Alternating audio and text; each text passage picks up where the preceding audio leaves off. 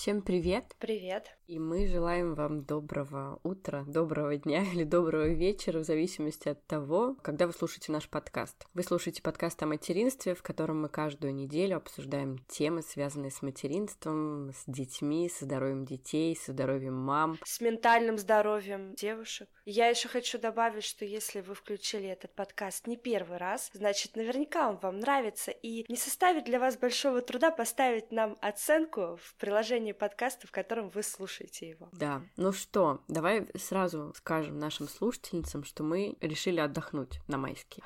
Да, мы решили отдохнуть. Садики, как вы понимаете, не работают в эти дни, поэтому набираемся сил перед большими летними каникулами. Следующий эпизод вы услышите 13 мая, то есть на следующей неделе нас не будет. Всего лишь на недельку мы пропадем. И чтобы вы не скучали по нам в майские праздники, я хочу предложить вам интересное занятие. Совсем недавно вышло приложение, которое называется Mapo Guides. Это приложение, в котором гид записывает экскурсию по городу, в котором он работает, и вы можете купить эту экскурсию и заново открыть для себя ваш город, ну или город, в который вы едете в путешествие. Сейчас в приложении уже есть экскурсии по некоторым городам России, по Москве, по Петербургу, по городам Германии, потому что я знаю, что у нас есть слушательницы из Германии. Естественно, там есть экскурсии по Нидерландам. В общем, скачивайте приложение Mapa Guides, и в нашем инстаграме мы выберем из комментариев девушку, которой мы подарим бесплатную экскурсию в этом приложении. Все, что от вас требуется, это просто написать, какую экскурсию вы бы хотели из того, что есть в приложении. Обязательно скачайте его, посмотрите и откройте свой город заново. Это очень крутые ощущения, когда ты идешь по городу, в котором ты, там, не знаю, живешь долго или не так давно переехал, и ты слушаешь экскурсию от гида в наушниках, ты можешь ее в любой момент остановить, сфотографироваться, пойти дальше. В общем, я прям рекомендую. Я планирую, кстати,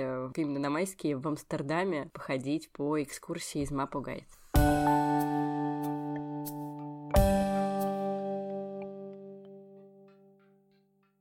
И сегодня мы записали выпуск э, со стоматологом, детским стоматологом. На мой взгляд, очень интересный познавательный выпуск, и я рада, что наши слушательницы, возможно, раньше, чем я, узнают полезнейшую информацию о здоровье детских зубов. А еще нужно добавить именно ее Инстаграм нам скинули наши слушательницы и попросили, чтобы мы записали эпизод с Кристиной. Так что сегодня мы говорим про здоровье детских зубов. Приятного прослушивания.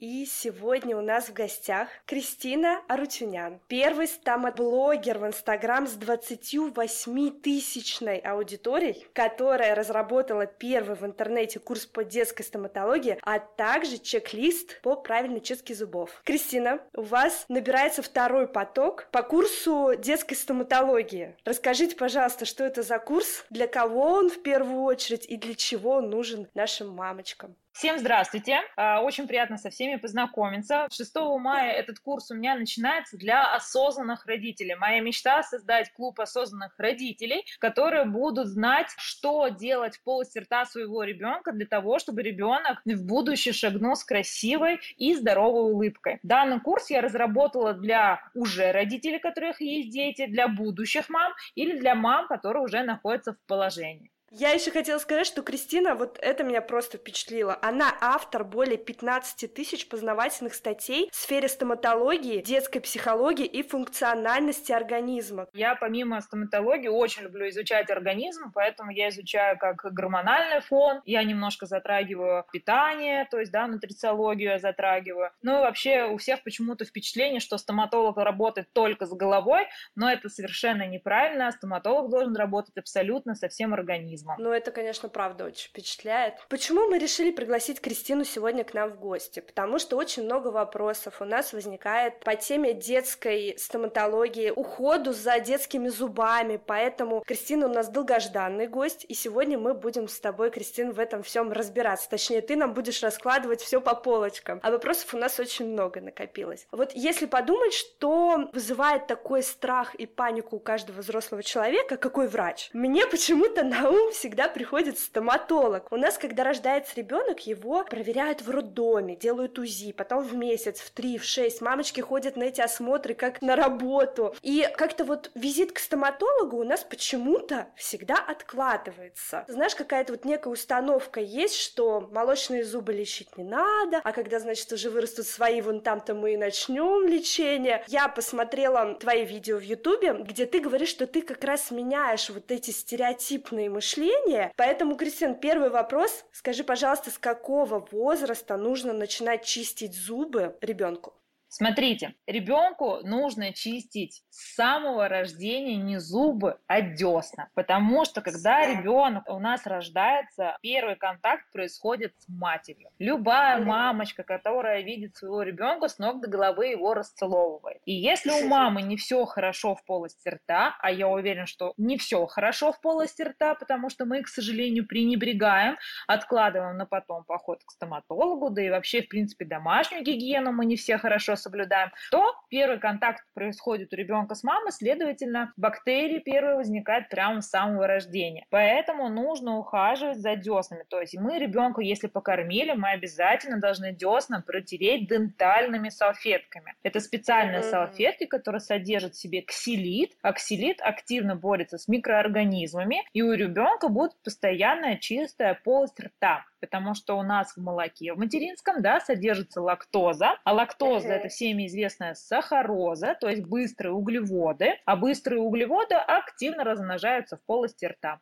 Поэтому да. ответ с самого рождения. Да, я еще хотела уточнить, после каждого кормления или достаточно после каждого, раза? кормления, после каждого кормления, а когда уже появляются зубы, три раза в день этого будет достаточно. А что делать ночью? Ночью, если мы предположим, ребенка кормим, а мы кормим, неважно, да. грудное это вскармливание или это искусственное вскармливание, одно другому не мешает. Ребенок, если спит, то мы после грудного вскармливания даем ребенку бутылочку с водой, потому что когда у ребенка сосательный рефлекс, у него молоко остается под верхней губой, поэтому чаще всего родители прибегают к стоматологу со словами на передних зубах, на верхней челюсти у нас какие-то пятна, потому что у ребенка под верхней губой остается молочко, а молочко, как я ранее уже сказала, это сахароза. Поэтому мы после кормления ребеночку даем обязательно бутылочку с водой, и ребенок активно пьет воду, тем самым смывает все молоко зубов. Если же есть возможность тем же самым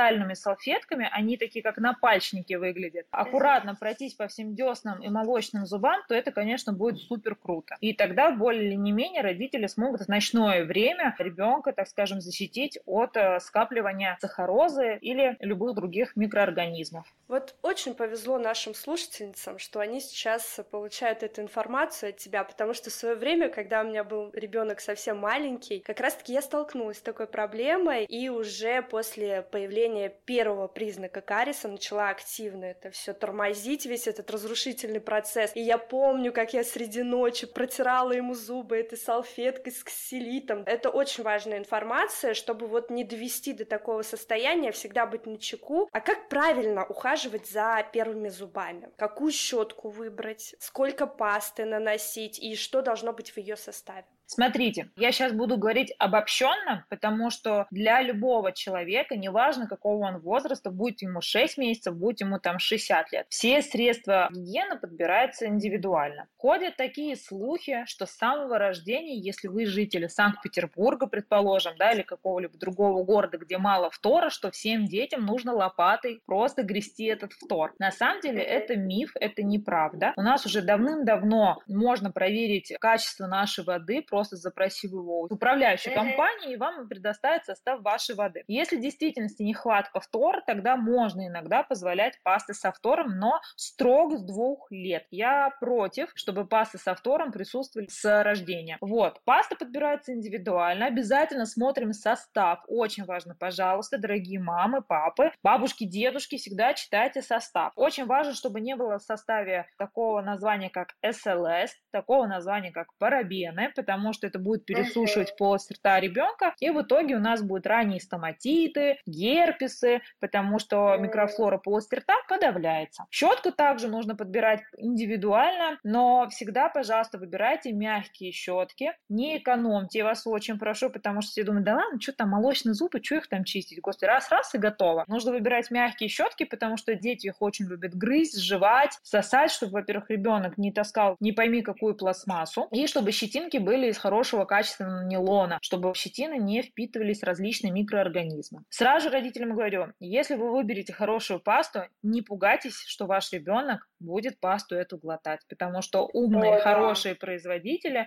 изначально сделали так, что эту пасту можно будет глотать. Да, хорошо, что ты этот момент уточнила, потому что паника присутствует. Я поэтому и спросила, сколько нужно наносить, чтобы лишнего, может Маленькую быть, попало в организм. Угу, горошинку. Ну да, да, мы примерно на это и ориентировались. А вот скажи, пожалуйста, реминализирующий гель после чистки зубов. Вот мне стоматолог сразу сказал, что мне нужно обязательно его приобрести при первой белой полосочке на зубах, и вот мы до сих пор им пользуемся. Расскажи, пожалуйста, для чего он нужен и кому он нужен? Нужно. Я немножко расшифрую, да, реминерализация. То есть, если переводить с латинского, да, это означает дать минералы зубам. Во-первых, мы не ждем белых полосок, мы не ждем, когда уже все плохо. Да, Вы можете да, да. просто профилактически этим гелем пользоваться на постоянной основе. Опять же, какой гель подходит вашему ребенку, нужно смотреть индивидуально, потому что сейчас очень часто дети аллергики, особенно на коровье молоко, коровий белок, яйца, и нужно опять же смотреть состав. Если если у вашего ребенка аллергия, то ему подходит тот или иной препарат, а если нет аллергии, то совершенно другой препарат. Я специально не говорю название, честно скажу, потому что мамы сейчас все рванут по магазинам, купят, не дай бог у ребенка отек квинки, не дай бог сыпь. Да, правильно.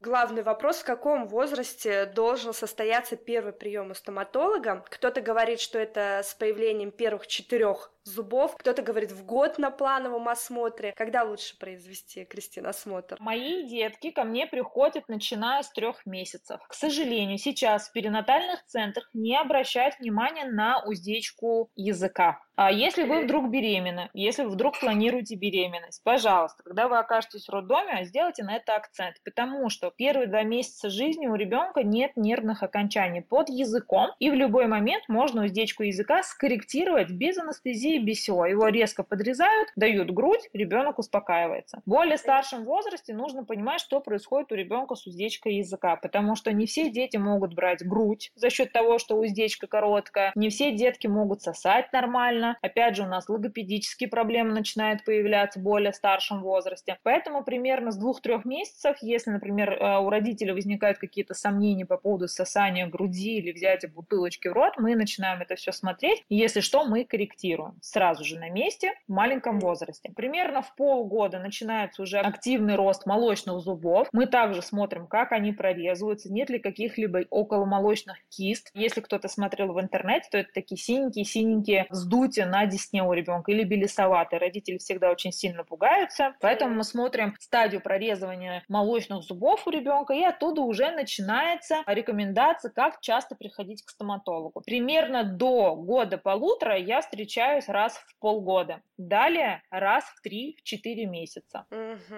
А с чего начинается кариес? Вот как его не упустить? На что стоит обратить внимание в первую очередь? Кариес начинается с беременности. Если вы думаете, что у вас ребенок родился и вдруг резко начался кариес, это миф. Я целый раздел в своем курсе уделила беременности. Очень важно, как у мамы проходит беременность. Очень важно, был ли у вас токсикоз. Очень важно, болели ли вы во время беременности. Как вы питались во время беременности. Почему-то многие считают, что беременность это диагноз, и можно поглощать булки, сладкое, ведь у меня же гормоны, я же ведь мама, поэтому грубо скажу, я буду жрать все, что не прикасается приколочена. Ну и что, что я толстая стала? Ну и что, что у меня гормональный фон поехал? Ну и что, что у меня сахар зашкаливает? Ну ничего страшного, я же беременна.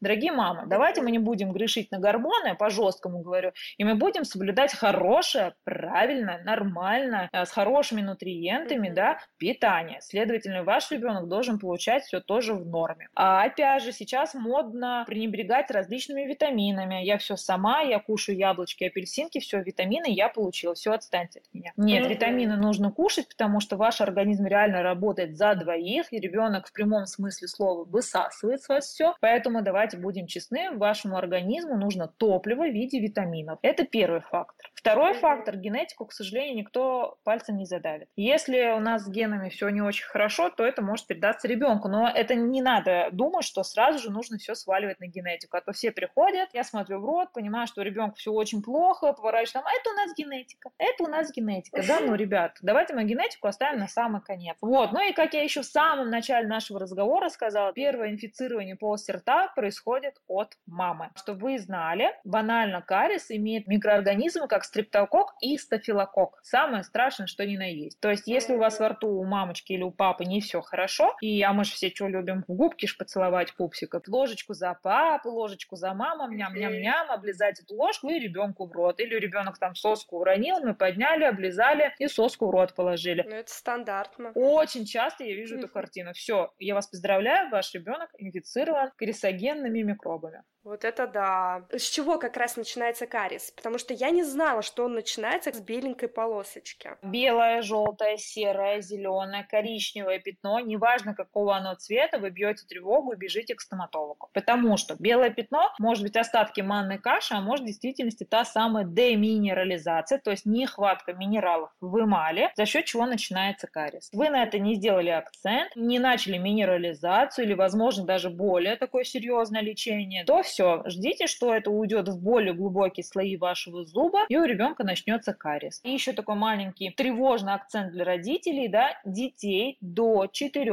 лет нельзя лечить под местной анестезией. Запрещено. Исключительно под общим наркозом. Под общим наркозом, а вот часто используют, э, как это называется, я, честно говоря, ни разу не сталкивалась, маску одевают, веселящий газ или что-то. Это тоже четырех лет, это называется закись азота. Да, да, закись азота. Классная штука, я очень люблю закись азота. Почему-то у нас э, люди очень сильно запуганы всеми наркозами, всякими закисями азотами. Естественно, в Штатах, в Европе это все очень активно развито. Кто и смотрел западные фильмы, то в моментах, где стоматолог стоматологу идем, да, там одевают такую маленькую масочку, и пациент расслабляется. Mm-hmm. Вот это и есть та самая закись азота. Что она делает? Она расслабляет одно полушарие мозга, которое у нас отвечает за негатив, и наоборот активизирует то полушарие, которое у нас отвечает за гормон счастья, за серотонин, дофамин. И что ребенок, что взрослый, он в абсолютном сознании, просто он расслаблен, в хорошем э, настроении, лежит и лечит себе зубы. Но опять же, его можно только с 4 лет. А если вы говорите про общий наркоз с маской, это сиваран. Сиваран это хороший наркоз, да, его можно использовать. И есть еще внутривенный наркоз, это деприван. Деприван, его еще очень часто называют молочко сна или же пропофол. Он тоже очень хороший. Самое главное, что были грамотные анестезиологи, потому что он рассчитывается на вес ребенка или взрослого и на определенное количество времени. То есть, если доктору нужно час, ребенок ровно через час начнет уже открывать глаза. Угу. Столкнулась с такой проблемой. Мы на тот момент, когда первые признаки кариеса у моего ребенка появились, жили в Вене. И когда я пришла пришла к венскому стоматологу, он мне сказал, что не нужно ничего делать, вот, значит, реминилизирующий гель, зубная паста, мы следим, наблюдаем. Когда я приехала в Москву, мне сразу сказали, что вам нужно серебрить молочные зубы. Я, конечно, сразу же не согласилась, пошла изучила этот вопрос, почитала отзывы других стоматологов, что они пишут на эту тему, и, конечно, я не понимаю, почему во всех лучших клиниках Москвы мне предлагали эту процедуру. Скажи, пожалуйста, актуальна она на сегодняшний день? Серебрение явление актуально, если вдруг вы заглянули к ребенку в рот, и у него там час назад появился кариес. Ровно час назад. И вы такая, ага, час назад появился кариес, все, дружок, поехали серебрить. Я не люблю серебрение, потому что это не верный метод лечения, это эстетически некрасивый метод лечения. То есть, э, если ребенку покрыть зубы серебрением, то ребенок будет улыбаться черными зубами,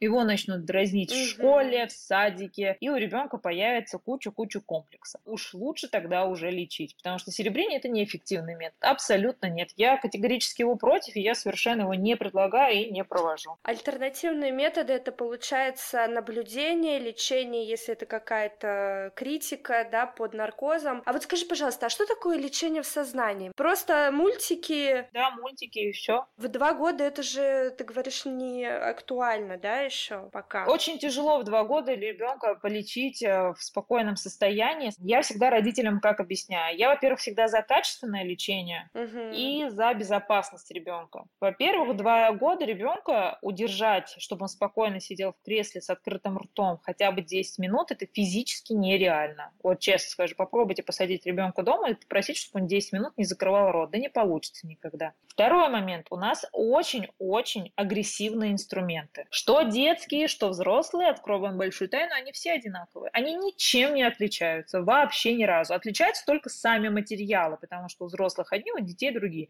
Инструменты все одинаковые. Та же самая бор-машина, которая делает более 2000 оборотов в минуту. Вот представьте, что ребенок в два года решил закрыть рот, а это буквально наносекунда. Они очень резко это делают. И вот 2000 оборотов в минуту мы не успеваем убрать. Там, естественно, мотается губа, язык, щека, все что угодно. А я как бы в первую очередь должна ребенку помогать, а не наматывать его губу и щеку. Поэтому я не сторонница в два года. Вот в Инстаграме очень много красивых картинок, как от точки А, от гнилых зубов до точки Б в два года мы сделали великолепную улыбку, ребенок счастлив и все красиво. А, я видела эти работы, видела вживую из других клиник приходили. Они красивы только, к сожалению, в Инстаграме. Увы и. Такую красоту по-правильному можно сделать, когда ребенок лежит в покое, когда у него все изолировано, сухо, аккуратно. Это исключительно под общим наркозом, к сожалению.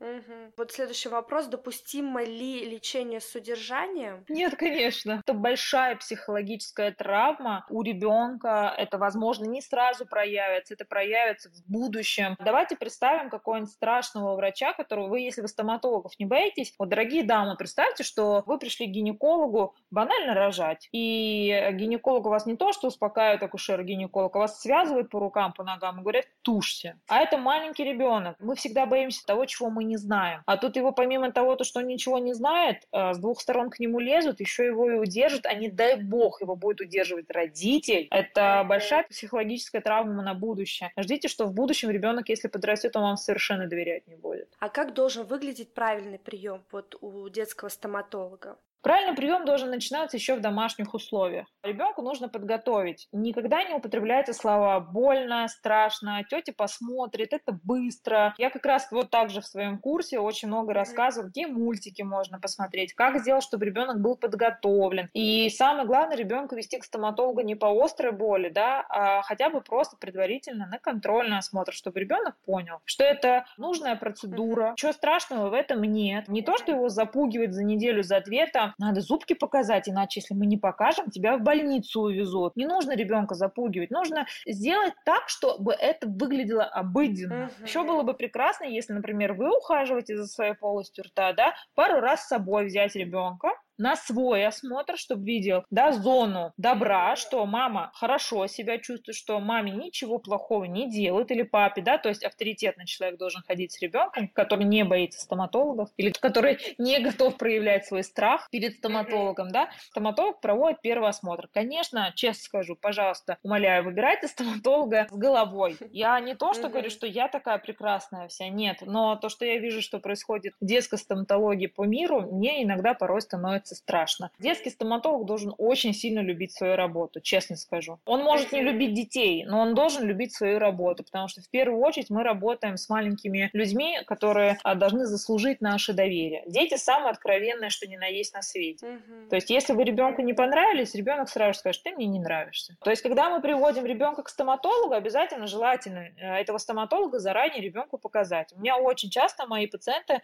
смотрят мои сторисы, показывают меня, что познакомились знакомься, это Кристина, она смотрит зубки, вот, у нее там много других деток не ходит, вот, ребенок уже в априори со мной знаком бывает. Если у ребенка есть какие-то страхи, есть какие-то там недоверия каким-либо врачам, или, например, если ребенок любит какие-то мультики, мне это все мои пациенты пишут, и я уже заранее подготовлена, я всегда спрашиваю, какие любит мультики ребенок, или что любит, или какие у него там есть тайны, может быть, да, всегда же интересно, когда ребенок заходит, а стоматолог такой, а я знаю твои тайны, потому что я там, не знаю, подружка зубной феи. Или ребенок заходит, и там его любимые мультики какие-нибудь, да, показ там птичка Тари, фиксиков сейчас все очень сильно любят. Я это заранее все подготавливаю, какие-нибудь подарочки, поощрения. Все, ребенок уже видит, что его все ждут, все его готовы видеть, обнять, погладить. Я еще э, всегда делаю акцент на тактильное отношение, потому что дети познают э, мир, так скажем, через чувства. И я стараюсь сначала с детьми подружиться, погладив ручку, там, заметив что-то на когте, это очень важно, там, резиночка похвалить, если это девочка, если мальчик, там, спросить, какой он супергерой, кого он любит. Немножко нужно с душой подходить к выбору стоматолога, они, да, мы сходили в районную поликлинику, да нам, наверное, что-то там наорали, нам, короче, врач не понравился, ну и ладно, не будем больше никуда ходить. Ну вот,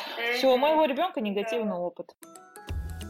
Ой, Кристин, спасибо тебе большое. На самом деле, несмотря на то, что я варюсь в этой теме уже 4 года почти, ты столько сегодня нового для меня и, думаю, для всех слушательниц открыла, что мне кажется, что я первая приду 6 мая на твой курс, потому что, ну, правда, вот такой информации, сколько бы я блогов, сколько бы я в интернете не читала, я нигде не слышала. Спасибо тебе большое, что ты пришла к нам. И если у наших слушательниц остались какие-то вопросы, пожалуйста, задавайте их под постом в нашем инстаграме. Мы попросим Кристину, чтобы она ответила на них у нас. Кристина, спасибо. 6 мая мы ждем вас и меня Кристина, ты тоже должна ждать, потому что я точно приду 6 мая на курсе по детской стоматологии. Буду От тебя, правда, исходит очень приятная энергетика, и я уверена, что дети это чувствуют, и завтра же начну показывать твои истории своему ребенку, и мы придем к тебе на прием. Спасибо тебе большое еще раз. Спасибо вам большое, что меня послушали. Я с радостью всегда отвечу на ваши вопросы. Пишите.